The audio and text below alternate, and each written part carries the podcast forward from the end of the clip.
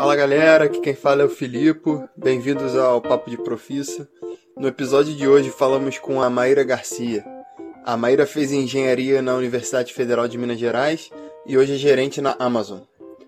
A conversa está bem legal e descontraída.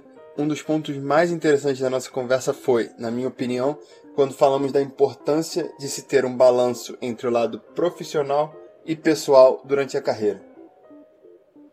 Eu tenho uma irmã mais velha, que ela é 16 anos mais velha que eu, e ela é formada em engenharia química, e ela sempre trabalhou em empresa, e ela sempre se deu muito bem, assim, é, na vida profissional, e eu olhava muito para ela como como uma um ídola, assim, sabe? Uhum. É um, um exemplo para mim. E eu sabia que eu queria trabalhar em empresa, que eu queria seguir uma carreira corporativa igual a minha irmã. Isso assim, quando eu era mais nova, né? Tinha, sei lá, meus 15 anos. Só que eu, eu tinha muitas dúvidas, assim. Eu, eu, eu cheguei no vestibular, eu cheguei a aplicar para engenharia de produção no UFMG, eu uhum. apliquei para administração no IBMEC, é, que administração era uma outra opção, é, uhum. que daria para eu seguir o mundo corporativo. E na PUC, por exemplo, é, eu não queria administração na PUC, eu queria fazer uma engenharia, mas não tinha engenharia de produção na PUC. Aí eu apliquei para engenharia mecatrônica. Que, assim, aí isso você dá para ver que assim, a pessoa também aos 17 anos fica, tá meio perdido, né? É, eu, eu, sabia que engenharia, qualquer engenharia que eu fizesse, poderia me levar para o mundo corporativo, independente uhum. de engenharia que fosse. Então, e, e me daria a base é, de exatas que eu achava que era um diferencial frente a uma pessoa de administração. Então, por isso que, assim, eu, eu, eu, minha opção um era engenharia. E porque engenharia de produção era a minha opção número um de todas, é, tanto que foi o que eu apliquei na UFMG, que era a universidade que eu mais queria, é porque eu acho que produção é exatamente o, o link entre a exatas, a engenharia pesada, técnica, e a, essa parte gerencial da administração. Então, uhum. por isso que eu escolhi produção os caminhos são nunca são muito linha reta, né? Eu uhum. não passei na federal de cara, eu fiquei de, em quarto excedente. Aí eu cheguei a fazer, só que quando eu, eu fui, fui para a segunda etapa da federal, eu tinha que fazer matrícula no IBMEC. Aí eu falei, não, eu já estou na segunda etapa da federal, fui muito bem na primeira etapa, não vou cancelei minha matrícula. E aí eu fiz uma pré-matrícula na PUC, que eu já tinha passado em mecatrônica, mas muito porque eu estava muito certa que eu ia passar na federal. Só que aí no final eu não uhum. passei, fiquei em quarto excedente. Aí eu cheguei a fazer um semestre de PUC, engenharia mecatrônica, e aí eu fui chamada como excedente para o segundo semestre da, da UFMG. Interessante. Eu lembro que quando eu estava decidindo, eu tinha. É, o processo decisório foi mais ou menos esse. Eu sei mais ou menos uma coisa que eu gosto, então eu vou é, fazer a faculdade que me falaram que, que tem a ver com isso. Então eu estava é. na dúvida produção, economia, administração, tinha um direito ali meio de lado, mas é, acabou não, não tinha efetivamente a base, né? Você chegou a, a pesquisar o que, que, era cada um dos cursos ou era Sim. essa base mais geral? Não, eu tinha essa base geral, assim, que, assim, da minha irmã, da minha família e tal, que me, me apoiaram muito.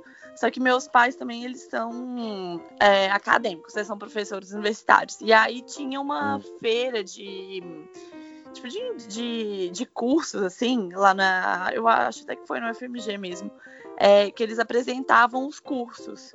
E eu lembro uhum. que minha mãe me falou sobre essa feira, e aí eu fui e eu aprendi um pouco melhor sobre cada curso. E aí eu lembro que me ajudou a decidir é, pela engenharia de produção. Ah, legal, legal. E aí no final das contas você entrou na, você começou na PUC, fez um semestre e depois foi chamada para o FMG, certo? Isso, certo. Mas assim, graças a Deus que eu fui chamada, porque hoje eu vejo engenharia mecatrônica é, o pessoal que estudou comigo e tal, é, era uma engenharia muito técnica que eu não ia, não era minha praia. Então, uhum. assim, eu acho que se eu não tivesse passado no federal, eu ia continuar na PUC, iam passar, sei lá, um ano e meio, eu ia largar e ia tentar federal de novo, sabe? Ia tentar Entendi. produção de novo. Você, é, você viu no iníciozinho, provavelmente ainda era ciclo básico, então não teria muita é. diferença, né? Como é que foi, é. então, é, a faculdade é, como é que foi o curso? Você gostou? O que, que você achou bom? O que, que você achou ruim é, do, do curso de engenharia de produção aí na FMG? Olha, o que eu mais gosto do curso de, de produção no FMG é, é o nível. O que eu mais gostei, assim, na minha experiência, foi, era o nível dos alunos. era, um, era o pessoal era muito bom, muito bom mesmo. Isso enriquece as aulas, né? Querendo ou não, é, sobe a raise the bar, assim, né? E eu acho que hoje eu sou uma profissional super competitiva, assim, é, é parte do meu perfil. E isso foi desenvolvido na UFMG, porque era todo mundo muito bom e rolava uhum. essa competição, sabe? Que é, rolava muita competição, não de nota, mas quem arrumava o melhor estágio, quem arrumava estágio primeiro, em qual empresa. O pessoal era bem competitivo. Eu tive um monte de amigo que fez empresas júnior lá na, na UFMG. Então, no primeiro período, que tá todo mundo entrando na faculdade querendo festa, no meu uhum. curso já tinha um monte de gente participando da empresa júnior. E isso é um dos meus arrependimentos, assim, de não ter participado. Porque eu entrei no primeiro período, eu tava, queria mais, assim, social, etc. E uhum. eu fui começar, fui fazer, fui começar a trajetória profissional mesmo só no terceiro período. Que eu fiz uma iniciação científica. Mas assim, o, é, isso é uma coisa que eu acho muito, muito legal do FMG, é essa competição saudável, é, uhum. os alunos raising the bar do, do, do, curso. E eu acho que é um curso, assim, óbvio, tiveram muitas matérias que eu acho que não tinham nada a ver comigo, que eu estudei só para passar de ano, assim. As coisas mais técnicas eu não gostava de nada, mas uhum. tinha muita matéria mais um pouco mais para a área de humanas, assim, gerenciais, estruturas das organizações. Eu lembro que tinha umas matérias assim que eu adorava e que eu achava muito legal, assim. Eu acho legal. que a, é, a, a UFMG, ela, a produção da UFMG é, é muito boa, tem, tem cursos muito bons, mas como qualquer faculdade, tem, tem curso também que tem aulas que a gente não usa, né? Assim, na engenharia Sim. a gente não usa quase nada, na verdade. É, não, vai é. Isso, isso aí você vai ter em todos os casos, né? Eu lembro que na é. PUC eu tive três semestres de matéria de religião, né? Faculdade católica e tal. Então, assim, era, era, era simples, era fácil, mas era uma, uma, uma matéria que você não, não vai usar muito, né? É. E mas nessa época você já tinha maturidade para ver que, ah, pô, essa matéria eu acho que vai ser mais útil, eu vou, eu, eu vou prestar mais atenção nela para dar uma filtrada nesse sentido? Ou, oh, na verdade, não. Eu não tinha essa maturidade. É, mas eu acho que pelos meus. É, o que eu gostava, eu prestava mais atenção automaticamente. E também tinha professores e professores, né? Como sempre. Isso Tinham é professores que sabiam conduzir a aula e prendiam sua atenção. E também outros eram pela aula mesmo, pela matéria que eu achava mais interessante e eu acabava participando mais e me entregando mais. Mas matérias que eu não gostava, sei lá, eletromagnetismo. Mano, não, sabe, não tinha o menor interesse, porque eu sabia que eu não ia trabalhar com nada relacionado à física na minha vida. Então, assim, eu estudava o mínimo para passar, e é isso aí. Mas tinha que prestar atenção, porque era muito difícil. Sim. Se você não anotasse tudo, você não passava. Mas é, eu, fiz, eu acho eu que fiz vai, economia, vai mais... mas eu ouvi muitas histórias do, sobre o, o ciclo básico de engenharia dos meus amigos, né? É, é complicado, mas eu acho que era mais por afinidade, assim, coisas que eu gostava, que eu uhum. via o assunto e achava interessante, eu acabava prestando mais atenção. Ah, legal. E nessa época você falou, ah, pô, tem, tinha certeza que eu nunca ia usar isso na minha vida. Vamos fazer uhum. então a transição agora para estágio, parte, parte profissional. Uhum. Como é que foi uhum. é, a busca por isso? Né? Você sabia que queria é, trabalhar em empresa, mas tinha algum setor específico? Como é que foi aí? A, tinha alguma estrutura de suporte para você procurar? Como é que você se preparou, etc. Uhum. Não, esse é um ponto muito interessante, porque, na verdade, eu, eu sabia que para começar, para ter o primeiro estágio numa empresa, numa empresa grande, que eu sempre procurei mais empresa, empresa grande mesmo, multinacional, essas coisas. Uhum. E eu sabia que para chegar nesse ponto eu tinha que passar por alguma coisa antes. Por exemplo, meus amigos fizeram empresa júnior. É, eu fui procurar uma iniciação científica. E isso também, muita influência dos meus pais e da minha irmã. É, uhum. Todos eles falavam: ah, você tem que fazer iniciação, você tem que fazer, você tem que fazer. Aí eu fiz, mas assim, era aquela coisa, né? ficava organizando dado no, no, no Excel, corrigindo prova do professor, sei lá não é que agregou muito, mas assim, cria uma certa responsabilidade e é o primeiro passo, eu acho, para você trabalhar numa empresa e, e, realmente entregar resultado. Você não chega e com aí... um currículo 100% em branco, né, basicamente. Exato. Você não chegar com um currículo 100% em branco e, e ter um pouquinho de responsabilidade antes, né? Assim, uhum. eu acho que você ganha, eu ganhava uma bolsa de 300 reais, uma coisa assim.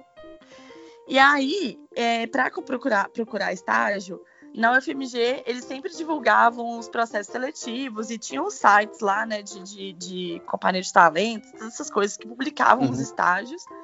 E era mais a gente aplicando. Nunca, comigo, na faculdade, nunca rolou quem indica. Eu sempre consegui as vagas em processo seletivo formal, estruturado. Uhum.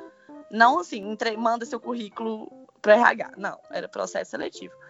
Só que assim, eu não tinha a menor ideia do que eu queria. Não tinha a menor ideia. Eu aplicava para tudo e vamos ver, a primeira coisa que der é isso aí. E aí eu apliquei. Eu sabia, assim, empresas que eu achava mais, que, que eram maiores e, uhum. e etc. Era, era, o meu foco. Mas meu primeiro estágio foi na Valorec Management, que é uma indústria que, tipo, eu acho super pesada, assim, hoje em dia não, não trabalharia. É, uhum. Mas eu passei no estágio lá, que era um estágio super legal, concorrido, só que foi na área de qualidade. Era tipo produção slash qualidade. Então eu ficava Essa indústria faz o quê? Que eu não conheço, só para entender melhor. É, a Valorec Management é hum, siderúrgica. Ah, tá. É que aqui em Minas Gerais rola muito, né? Siderurgia uhum. e, e, e, minério. Uhum. Mas Aí era mais ficar fazendo controle de qualidade no Excel, essas coisas. Mas era um na área mais de produção, assim. E eu nunca, nunca foi meu foco. Nossa, eu quero trabalhar com qualidade de produção. Não, foi o que apareceu. e aí uhum. eu fui, fiz, mas eu não eu lembro que eu não, não gostei, não foi muito minha praia. Aí acabou que eu saí depois de oito, oito dez meses, eu saí para uhum. fazer intercâmbio. Eu fui para Espanha, fiz um Erasmus lá de seis meses. Aí eu pedi demissão. Aí quando eu voltei da Espanha, eu comecei a procurar estágio de novo. Só que aí já era, eu já estava assim, no décimo período nessa época. Então eu tinha pouco tempo. Aí eu arrumei um estágio um pouco antes do meu último período de faculdade. Uhum. E assim, o engraçado. E também, de novo, mesma história, procurando é, processos seletivos estruturados. E o engraçado foi que eu, eu, eu trabalhei, achei um estágio na. consegui passar no estágio na Coca-Cola Fenza. E eu só consegui esse estágio, era um estágio em produção, na produção uhum. mesmo da fábrica. E eu só consegui esse emprego porque meu último estágio tinha sido em produção. Um estágio levou ao outro, só que não era. Eu tava desesperada para arrumar um estágio. Então, assim, mas não era o que eu gostava. Mas eu fiz mesmo assim, porque eu queria, eu precisava ter essa outra experiência de estágio. Uhum. Era uma empresa super da hora, só que não era a área que eu queria, mas foi o que deu e foi, entendeu? Uhum. E aí eu fiz. E aprendi, sim, aprendi e tal, mas eu sabia que eu não gostava. É interessante esse ponto que você falou, né? Você começou num, num estágio que você não conhecia, estava aplicando para estágio, e aí caiu numa área que tem a ver com a sua formação, mas que você não gostava tanto, mas isso te levou para uma outra área numa empresa que era uma empresa que você admirava, mas enfim, nem sempre a porta de entrada vai ser na área que você exatamente não. quer. Né? Já vi histórias de talvez faça mais sentido você entrar, você gosta da empresa, você entra na, na empresa, depois muda de área, ou você procura por área sem focar tanto na empresa. Tem sempre não é, não é bem certo o caminho, né? É, não, não é certo caminho, e eu acho que também vai muito do momento que a pessoa tá. Eu tava, no, assim, fina, no, já na fase final da minha faculdade, e eu uhum. precisava fazer outro estágio. Aí vem todo aquele negócio que eu te falei, da competição, meus amigos todos fazendo estágio, não sei o quê, gente sendo efetivada. E aí vai batendo aquele desespero, porque eu saí, larguei tudo pra fazer intercâmbio. E aí eu acabei uhum. aceitando, eu, eu não fui muito pique, assim, sabe? Uhum. Eu falei, eu vou fazer o que tiver, desde que seja uma empresa legal. Mas eu acho que vai muito da, da fase que a pessoa tá. Se você tá no início da sua faculdade, você tem tempo para procurar e rejeitar a oferta, tudo bem, sabe? Uhum. Mas eu acho que vai do tempo de cada um. Esse, deixa eu fazer uma pergunta interessante para, enfim, eu acho que vai ser interessante porque é o oposto da experiência que eu tive. Eu não fui fazer intercâmbio porque eu uhum. queria me formar logo, estagiar, começar a trabalhar. É, na época também foi bem a época da crise de 2008, então não era o melhor cenário. É, mas uhum. enfim, depois eu me arrependi muito, porque eu acho que é uma uhum. experiência fora teria sido ser uma coisa, uma coisa muito, muito interessante, que adicionaria muito, muito valor de vivência mesmo, né? Uhum. É, é, você fez o caminho oposto. Como é que, você, é. Como é que foi a experiência? O que, que você acha? Você faria diferente? Nossa, eu, eu faria a mesma coisa, exatamente igual, não me arrependo em nada.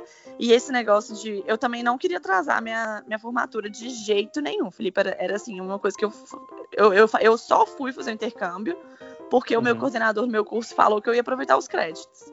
Foi só uhum. por isso. Se ele falasse que não vai aproveitar nada, eu não tinha ido porque eu não queria atrasar minha vida, sabe? Uhum. É... Mas aí eu fui e, assim, nossa, não me arrependo nem um pouco, porque eu acho que eu consegui é, ainda ter as experiências dos estágios que eu tive depois, isso não prejudicou, e eu formei em cinco anos, que igual todo mundo da minha sala.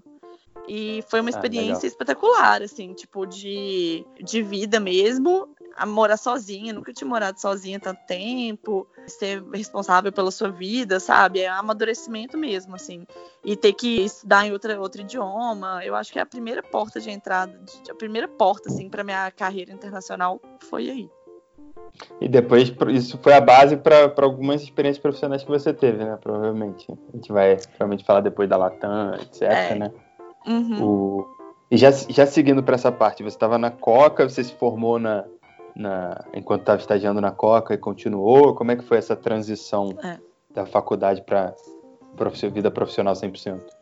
É, então, isso é outra parte legal. Também, isso foi uma coisa que eu tinha muito certo na minha cabeça. E isso, assim, eu sempre fui muito focada, eu sempre soube o que eu queria, sabe? Para onde eu queria que minha vida seguisse, sabe? Uhum. E quando eu formei, eu sabia que eu queria fazer trainee, eu queria entrar num programa de trainee.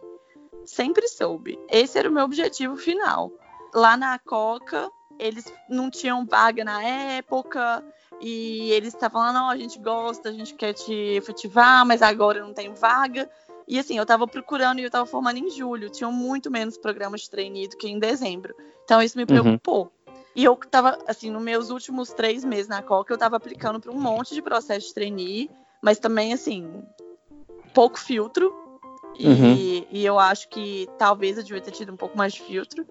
Ia ter, mas foi, foi bom também porque eu ganhei muita experiência. Eu participei de muita dinâmica, muita entrevista. Aprendi a fazer meu currículo, fazer essas provas online, essas coisas. Eu fiz muitas. Como é que você se preparou eu... para essas? Hum. Ou você foi fazendo e foi aprendendo, deu errado, isso, ah, vou melhorar isso, vou melhorar aquilo. Foi queimando alguns cartuchos para aprender. É. Ou as provinhas foi, tipo, fazendo, e aí eu fui ganhando experiência e entendendo. É, e entrevista e dinâmica, é, eu tive muito, eu sempre tive muita ajuda da minha irmã, porque ela trabalha com, com RH e ela me dava uns toques assim de entrevista. Mas nessa época uhum. menos. Agora, mais velha, ela me, pôde me ajudar mais. Mas nessa época eu acho que assim, eu fazia, aí depois eu tinha um debrief assim em casa, contava para para minha família, para minha irmã, para meus pais, e aí eles me davam umas dicas, não, não fala isso, eu falo isso, mas foi mais no assim, ah, é, legal. vivendo e aprendendo, e, e, e, quando não dava certo, eu fazia tipo um debrief, não, eu falei isso, isso, isso, o que, que, que, que pode ter dado errado, sabe? E nessa época eu ainda não sabia que tipo de cultura organizacional eu gostava e que tipo de empresa eu queria trabalhar, sabe? É, eu uhum. sabia que eu queria trainee, mas eu não sabia exatamente qual era o meu perfil, porque eu não tinha um perfil ainda. Eu nem me uhum. conhecia uhum. direito como profissional. Então, eu acho que aí, assim, fazendo entrevista também, foi ótimo fazer todas essas entrevistas de trainee, porque eu também comecei a descobrir um pouco mais sobre mim. Por exemplo, eu lembro, isso me marcou muito, é, um, um trainee que eu fiz da Natura, e foi uma dinâmica uhum. de grupo. E no final, e eles davam a resposta na hora, e eu não passei.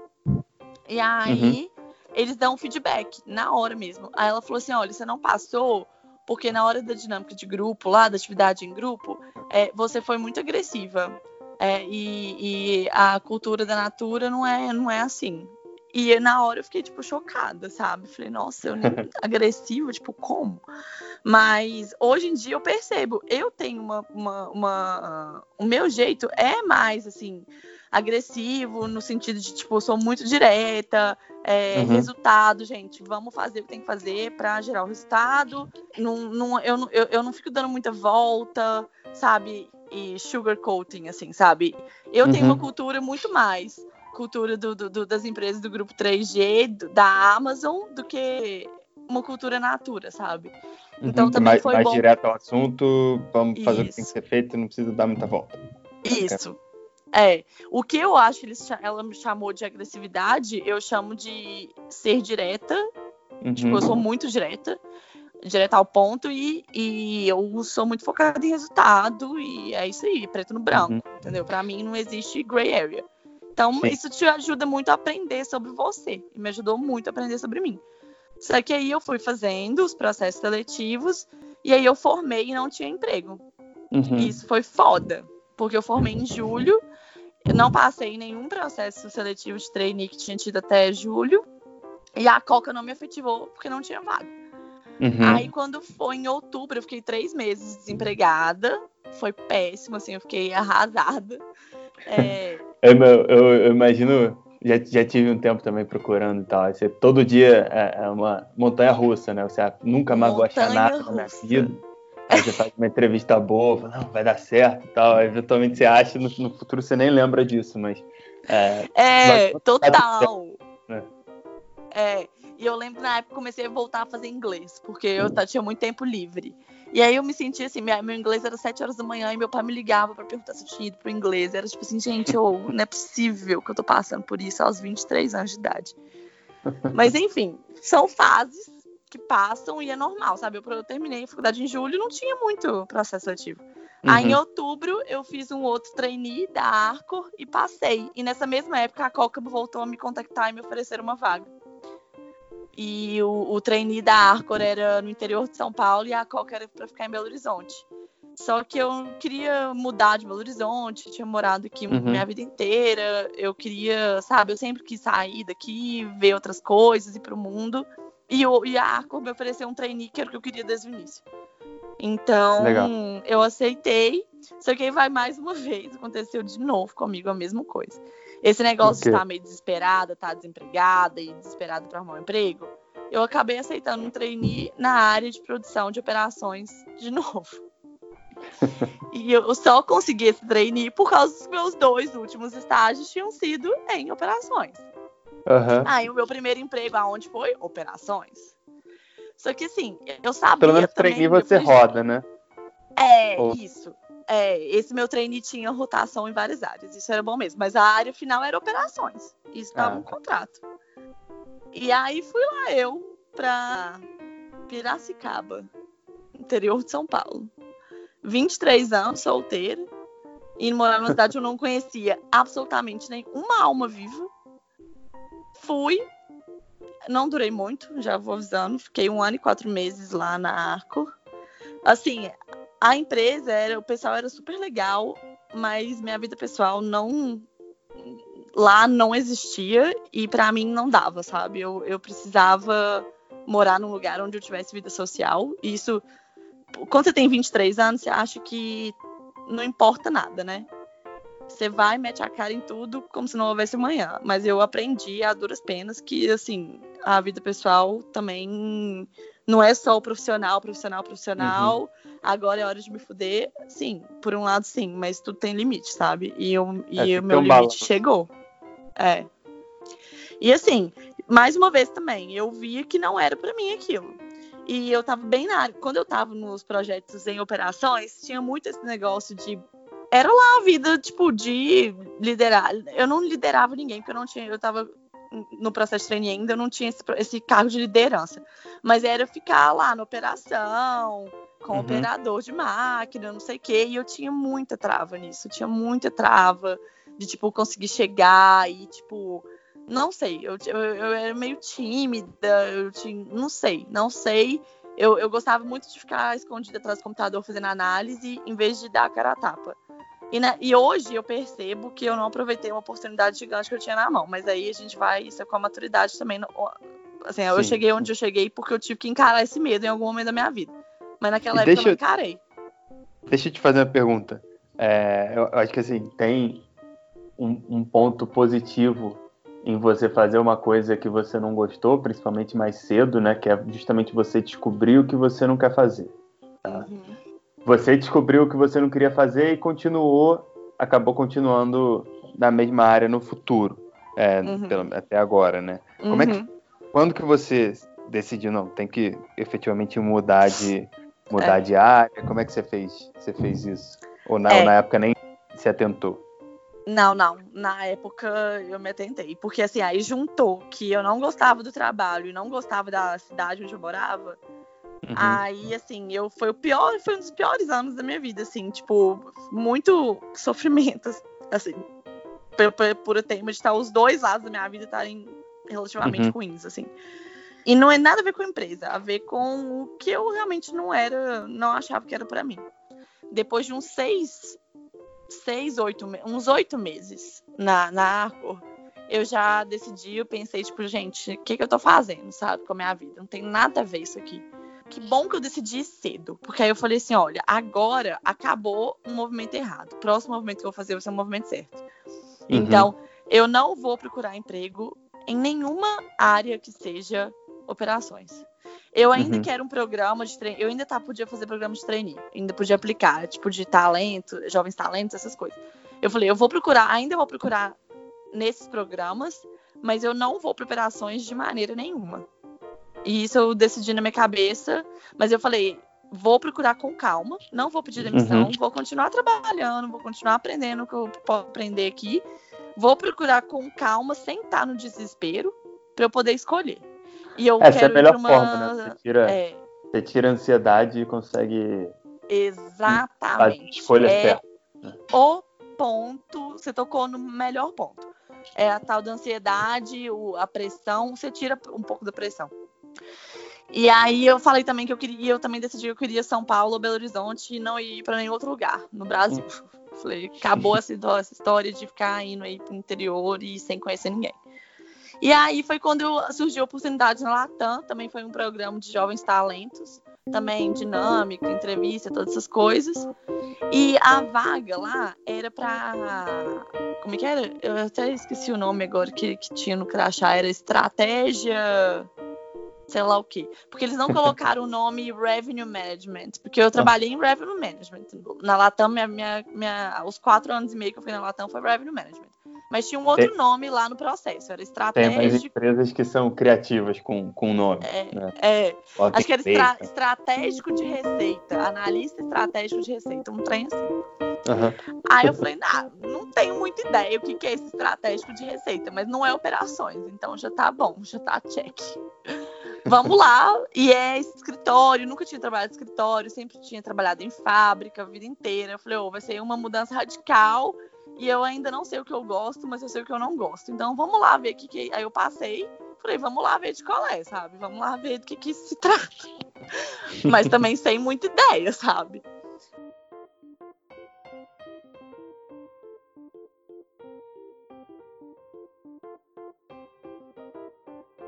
Fala galera, aqui é o Rafa. Espero que estejam curtindo a entrevista. Estou passando aqui só para lembrar vocês de entrarem lá no nosso site www.papodeprofissa.com.br para se cadastrar, deixar o seu e-mail e compartilhar com a gente suas críticas, sugestões e também dar uma olhadinha nas entrevistas passadas. Tem muita coisa legal por lá. Valeu, continuem a ouvir aí. Um abraço.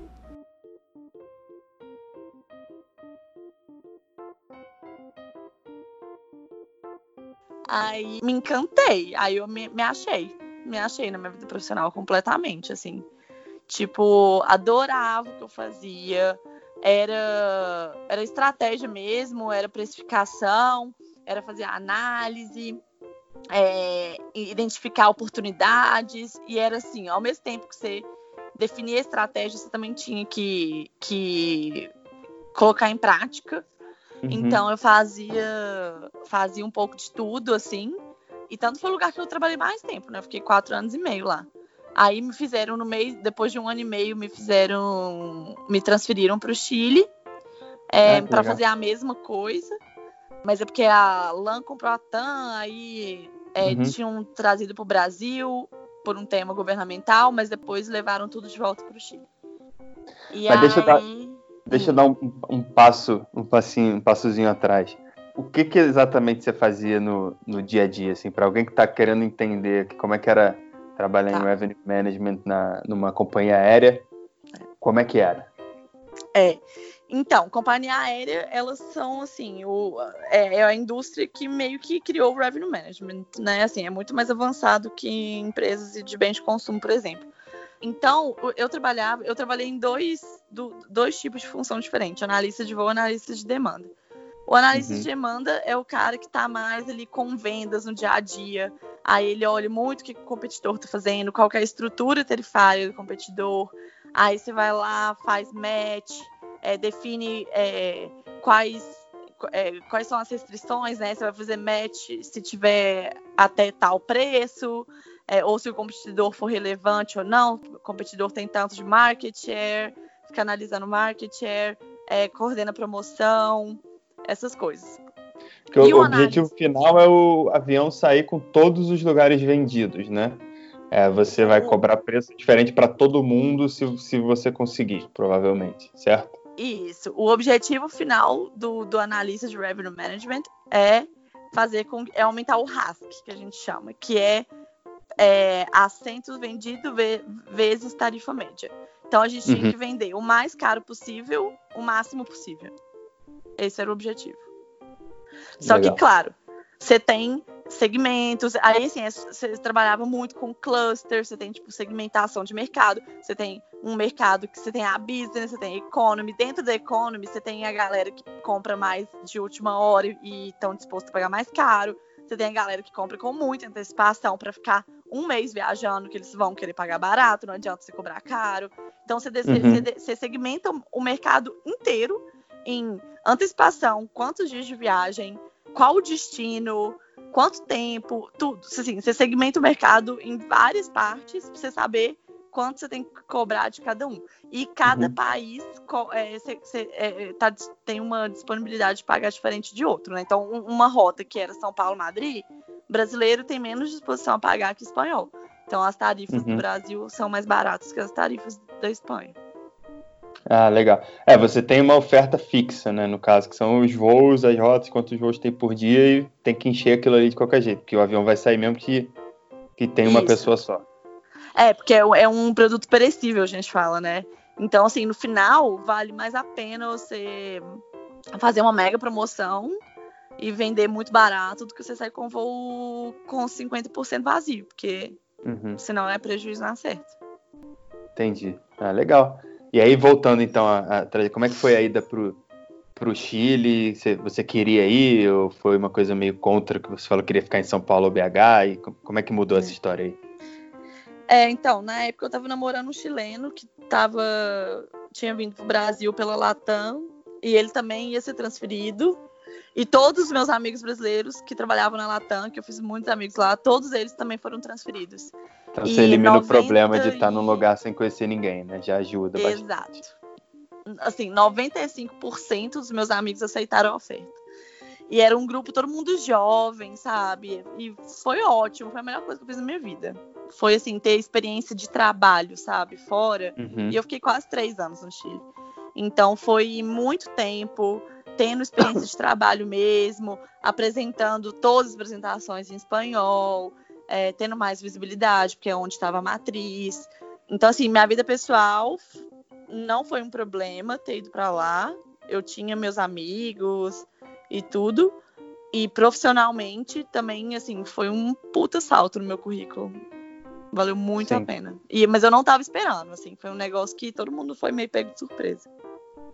não, é interessante, né? Veio zero, zero planejado, mas na direção que zero. você tava querendo, você já tinha visto que é, gostava do que estava fazendo, que é. não ia ser uma experiência de, de vida pessoal ruim porque estava indo um monte de gente conhecida junto. Uhum. O que restou foi a experiência fora, né? Não tinha Isso. muito o que negar. Não, é legal, interessante. Aí você ficou quatro anos lá, depois eu sei que você foi fazer MBA. Como é que foi essa, é. essa mudança da, da Latam para o MBA? O que, que, que, você uhum. pensou? Então, o que aconteceu foi que eu já estava quatro anos e meio em revenue.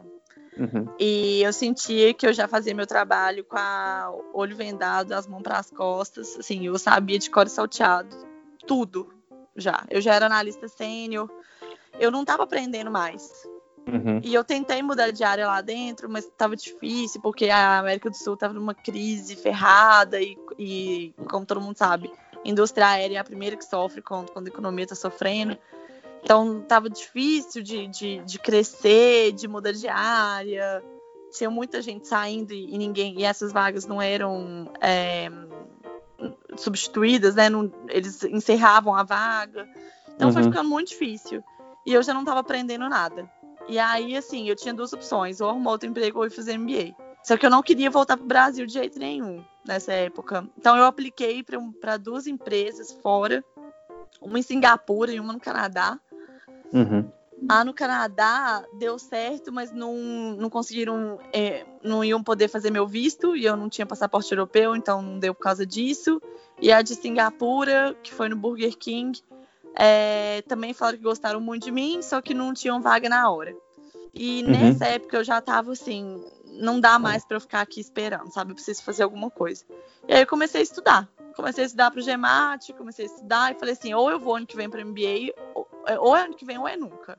E eu tinha uhum. um dinheiro guardado também, que eu falei assim, dá para eu, eu não vou, para eu me, me, me manter lá dois anos sem trabalhar.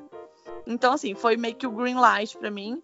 E também uma coisa que fez muita diferença lá na Latam, muita gente sai para fazer MBA, muito, eles exportam muita gente para MBA. Então eu já estava imersa nessa cultura. E isso era muito da Latam no Chile. Então, assim, uhum. também eu acho que uma coisa leva a outra. A vida é muito engraçada, sabe? Se eu não tivesse ido para o Chile, eu não tinha ido fazer MBA. Porque eu não tava, não, não seria imersa nesse, nesse mundo. Sim. E aí acabou que comecei a estudar. E aí, quando eu já estava fazendo a prova, me, me ofereceram a vaga lá em Singapura. E aí foi a a decisão mais difícil da vida, assim. Porque era uma vaga de gerência, um salário super bom.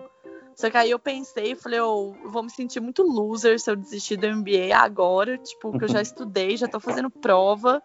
Tipo, não vou, vou, vou, vou cancelar isso sem nem tentar e vou me mudar lá para Singapura de novo, sozinha. É, Você já tinha comprado a ideia caramba. Do... É, já tinha comprado a ideia. Apesar de que eu, eu não nem eu tava fazendo prova ainda. Uhum. Mas aí eu rejeitei a proposta do Burger King e acabou que deu certo o MBA. É, fui Priese também. E acho que isso também um já sabe. Aqui. É, que a, eu, e, eu e a Maíra a gente fez MBA na mesma turma no, lá no IES em Barcelona. Então agora eu pergunto, vou perguntar um pouquinho o que ela achou da experiência, apesar de eu já saber, mas conta um pouquinho aí como é que foi, o que, que você gostou, enfim, pontos é. positivos e negativos. Olha, eu acho que MBA o, o, a, a, a, não é a, as aulas, óbvio o emprego que você vai conseguir depois também justifica, mas eu acho que mais justifica o MBA a experiência, assim, é uma montanha russa de emoções também, assim. Uhum. É muito intenso. Você tem que fazer muita coisa ao mesmo tempo. Minha capacidade de priorização melhorou muito. Resiliência aumenta demais, porque você toma muito não na cara e você tem que ser muito resiliente. E todo mundo é muito bom, então você já não é mais a estrela, porque tá, todo mundo é estrela, porque senão eles não estariam uhum. ali. Então eu acho que assim, conviver com gente tão boa subiu meu nível, com certeza. E eu acho que, assim, capacidade de priorização, de saber lidar com mil coisas ao mesmo tempo, saber levar não. Isso tudo eu acho que foi o que mais valeu a pena.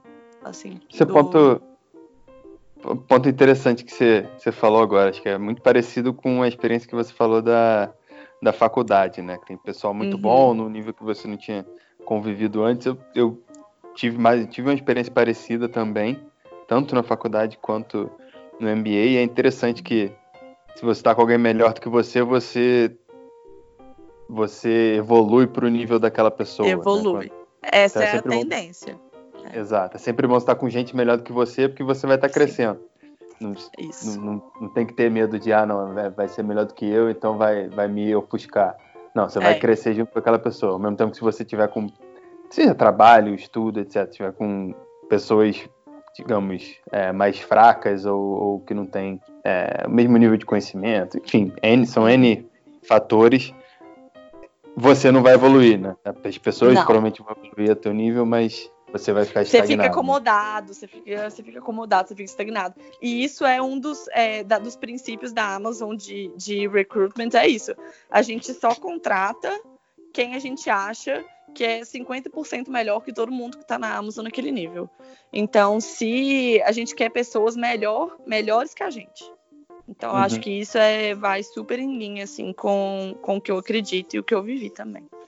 Legal que você entrou, você entrou nesse ponto, né? A gente já faz a, então, a transição do, do MBA para depois. É, como é que foi o, o, o, a sua entrada na Amazon? Você começou na Espanha e agora voltou para o Brasil. Conta um pouquinho como é que foi essa, a, a, a trajetória e tem sido, né? É. Então, assim, é, só para fazer um link, que foi uma coisa que fez diferença, acho, para eu conseguir essa vaga na Amazon após o MBA, no meu intercâmbio, no meu intercâmbio, não, no meu é, internship, no meu é estágio é do MBA, eu fiz estágio na AB InBev, que é uma cultura que eu super admiro, cultura empresarial que eu super admiro. Nessa época eu já sabia que tipo de cultura empresarial eu gostava. É, uhum. Então eu procurei, fui muito focada nisso. Acabou que eu não tive oferta da, da IBMBev na, na época do estágio. E aí eu tava aplicando para outras coisas no Você fez na Bélgica, time. né? Foi, fiz na Bélgica. Foi uma ótima experiência, mas assim, não foi a área, uma área muito legal. E eu acho que influenciou, mas em termos de cultura, todo o meu feedback que eu tive foi o, o match cultural teve, não, esse não foi o problema. Então, isso eu fiquei tranquila que eu estava no caminho certo de procurar empresas com essa cultura empresarial. Empresas uhum. mais diretas, focadas em resultado, que, que, gostavam de pessoas analíticas e etc. E aí eu conheci a Amazon. Porque para o estágio eu nem apliquei para a Amazon. Eu estava muito focada na, na IBM e aí, pro full time, começaram a me falar da Amazon. Eu falei, gente, mas a Amazon é tech, não tem nada a ver comigo. Eu sou, tipo, zero desse mundo da tecnologia.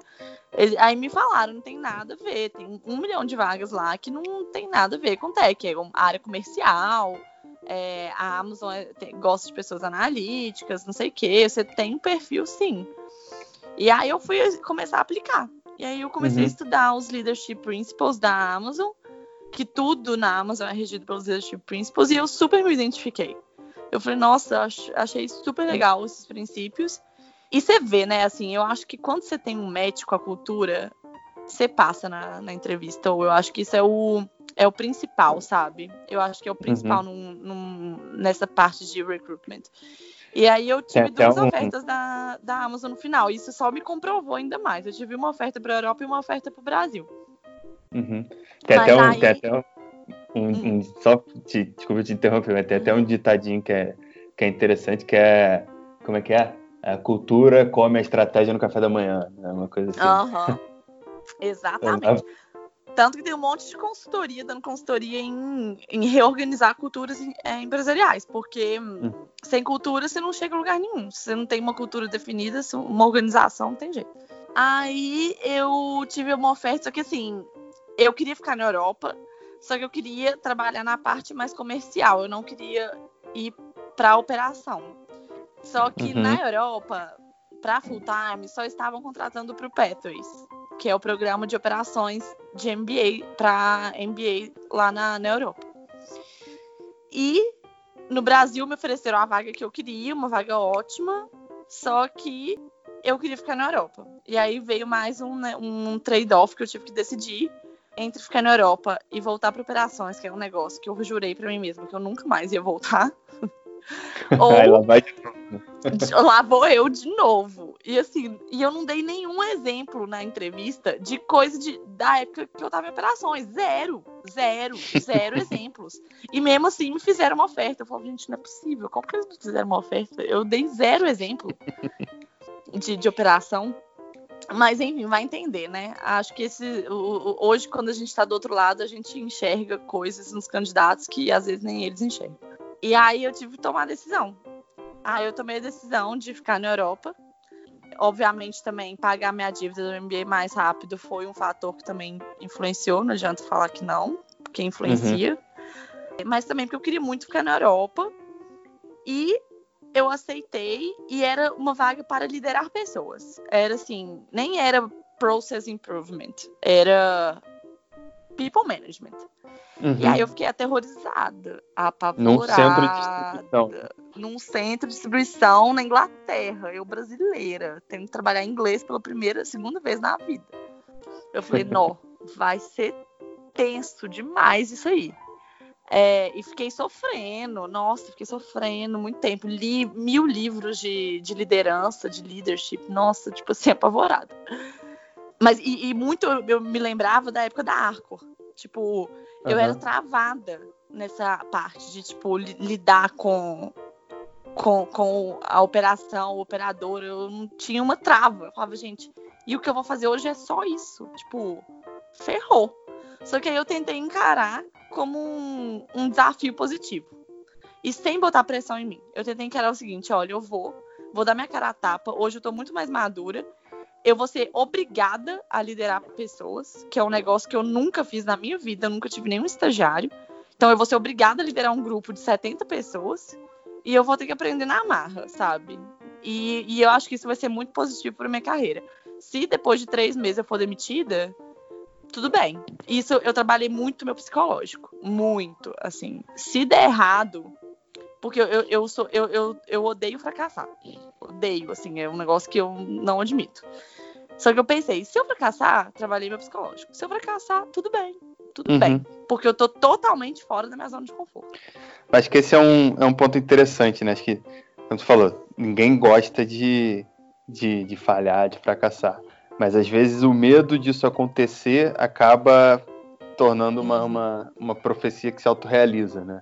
Então uhum. você tirar esse, esse peso, saber que, pô, se não der certo agora, eu tentei o melhor, fiz o, fiz o que eu podia fazer, a vida não acaba, eu vou fazer outra uhum. coisa, te ajuda muito a conseguir fazer direito o que você tá com medo de não fazer direito.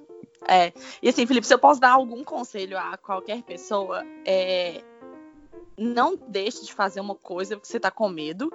Porque hoje, depois que eu saí já de, da operação e voltei pro Brasil na Amazon e tô naquela vaga inicial que me ofereceram, Uhum. É, eu vou, acabei voltando para essa vaga, mas me ofereceram uma, é, um cargo melhor, etc. Então valeu super a pena ter ido pra Inglaterra, tá? Uhum. Mas o que eu digo é, foi a experiência mais valiosa que eu já tive na minha vida. Na minha vida, eu sofri o pão que o diabo amassou. Foi difícil demais.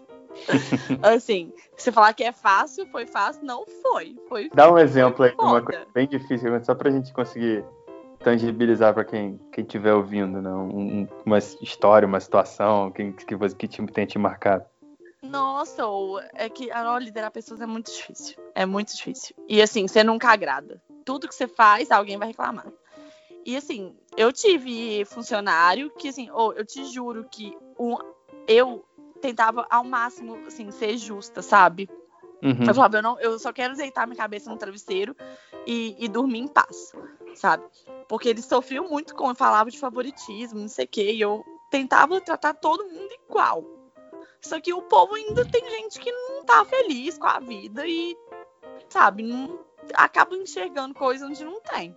Uhum. E muita gente, assim, muita gente não. É, uma, alguns funcionários é, chegavam assim a gritar comigo, é, pôr o dedo na minha cara, falar que eu estava sendo preconceituosa, que eu tinha mandado ele para outra para outro departamento porque ele era de tal lugar no mundo e que eu tinha preconceito. E cara, eu sou brasileira, sabe? Tem gente do mundo inteiro. Nós somos um país mais misturado do mundo, sabe? Eu tenho uhum. zero preconceito com ninguém. E, e, e favoritismo de quê? Eu era a única brasileira lá de favoritismo uhum. de nada. Para mim, você ser polonês, ser romeno ou ser inglês, dá exatamente o mesmo. Uhum. É engraçado, Mas... né? Às vezes, às vezes, a pessoa lá do outro lado tava no, no momento ruim, tipo você em Piracicaba, né? É, momentos de vida dos outros, né? Uhum. Entender que cada um tem, tem, tem uma história por trás, né? Não é. É. Sim, outra coisa também que o, uh, eu senti que todo mundo achava que eu era muito nova uhum. mulher, latina, é, eles achavam que eu ia, assim, iam me comer na janta, sabe? Assim, de que eu não ia aguentar. Muita gente me falou. Falou assim, oh, ninguém aqui te dava mais de dois meses, sabe? Uhum. Que eu tava no setor também mais difícil em relação a pessoas, era o setor mais difícil da, do centro de distribuição. Então todo mundo falava, oh, você tá no lugar mais difícil, boa sorte, sabe? Era tipo isso. Então, foi difícil. Foi muito difícil. Ganhar Earn Trust, que é um dos leadership principles da Amazon, foi super difícil. Foi super difícil. Mas no final eu tive um feedback super positivo. Meus funcionários, assim, me deram um monte de presente, fizeram cartinha. É, algumas funcionárias lá choraram. Foi tipo, eu fiquei super Legal. emocionada, sabe? Eu, foi um negócio que eu não imaginava. Eu falei, gente, eu achava que esse povo me odiava, sabe? Mas no final das contas, não, eles não me odiavam, eles super gostavam de mim. Só que assim, sei lá, eu acho que quando você não tem medo de perder também, ou se você acaba Sim. fazendo a vida da outra pessoa também um pouco mais difícil. Mas é, a posição de isso... liderança é, não é, é uma coisa isso. fácil, né? É. Você é, tipo, segue os seus princípios e, e, bota a cabeça no travesseiro bem, que você já tá num caminho legal, né? Foi super difícil. Eu tive várias noites, assim, que. Nossa, cheguei em casa péssima, sabe? E aí refazia na cabeça, gente o que, que eu fiz de errado, sabe? Por que, que, que aquela pessoa me tratou assim hoje? Tipo, o que eu podia ter feito diferente? Tentava entender, sabe? para tentar melhorar e entender se eu tinha feito alguma coisa errada mesmo. Mas no final, assim, eu acho que você faz o seu melhor e, e as pessoas reconhecem quando você é justa, sabe? E isso foi uhum. o que uhum. mais me falaram. E quando você escuta, eles, eu tive uns funcionários que eles me falaram: você foi a gerente que mais escutou a gente em toda a minha carreira aqui na Amazon. E eu fiquei super feliz, sabe? Mas e se eu não tivesse dado a cara a tapa, eu jamais saberia. Uhum. Entendeu? Sim. Então, assim, não fique com medo de uma coisa que você acha que não é para você, que eu ainda acho que assim, operações não é para mim. Mas tanto que eu saí depois de um ano. Mas foi a melhor experiência que eu tive na minha vida. E hoje você tá fazendo o quê? Como é que tá aqui no, em São Paulo, né? Qual que é? é. O que, que você faz? É, hoje eu sou Senior Stock Manager. É, eu sou tipo a ponte entre a operação, o centro de distribuição e o comercial. Então você uhum. tem os, os, vendedores que estão ali tratando com os, os, os, fornecedores e tal.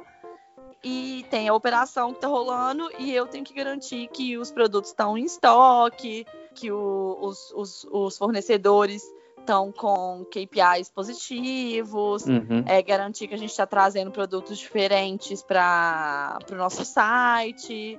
Então é essa, esse meio, meio campo, meio de campo aí entre operação e comercial. E essa vivência na operação deve ser um, um, uma base legal, né? Porque você está fazendo hoje. Você sabe como é, é o outro lado, né?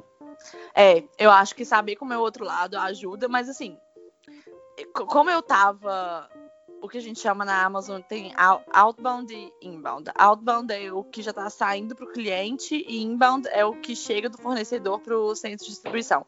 Hoje, uhum. no meu trabalho, eu lido com inbound. Mas quando eu estava lá no, no centro de distribuição lá na Inglaterra, eu estava no outbound. Então são meio ah. que mundos um pouco distintos. Então eu, eu, eu ainda estou aprendendo um monte de coisa sobre, sobre operação agora, essa, esse outro lado. Mas com certeza eu entendo a dificuldade que eles passam, eu entendo a, toda a situação de, tipo, labor share, é, uhum. é, como é difícil, todos os. Ainda mais o, agora nessa pandemia, né? Agora na pandemia, todas as restrições que tem que ter no centro de distribuição para manter os dois metros de distância. É, é um caos, sabe? É super complicado.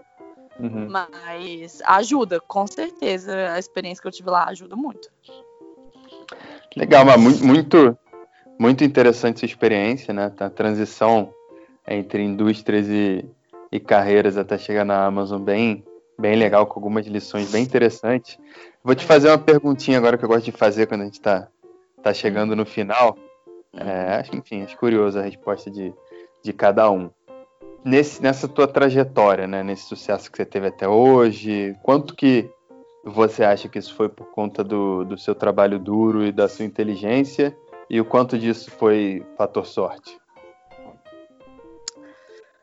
Filipe, uh, eu acho que.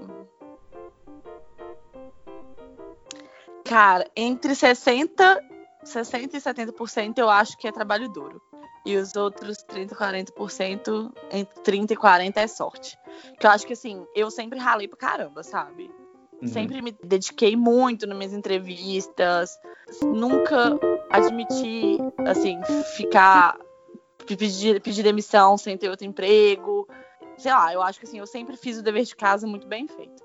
Mas, assim, ter ido pro Chile foi sorte. E ter uhum. ido pro Chile mudou minha vida, sabe? Ter passado na Amazon nos dois, nos dois lugares, no, Brasil e na Inglaterra. Foi sorte. Foi um pouco óbvio. De, tinha o, né? Batia o negócio, é, a cultura, mas passar nos dois lugares. E uhum. aí eu uhum. pude manter o meu network com o pessoal aqui da, do Brasil enquanto eu tava lá. Não sei, eu acho que tem muitos fatores que, assim. Eu, não, e outra, eu fui a última excedente a ser chamada na federal. Isso é sorte, isso não é competência. É. Então, assim, eu acho que tem muito fator sorte que a vida te leva para lugares que acabam. É, você tá hoje porque a vida te levou para alguns lugares que você nem esperava. Uhum. Mas eu acho que você tem que fazer o dever de casa também, porque senão as coisas não, não caem do céu, não. Legal, interessante tua visão. Bom, Mar, obrigado aí pelo, pelo, pelo tempo, acho que a conversa ficou, ficou bem legal. Show. Beleza, prazer foi meu. Bom, pessoal, chegamos ao final desse Papo de Profissa. Não esqueçam de checar o www.papodeprofissa.com.br. Lá vocês podem se cadastrar, deixar o seu e-mail, enviar suas críticas, sugestões e opiniões e também ouvir as conversas passadas. Espero que tenham gostado e tenham um excelente dia.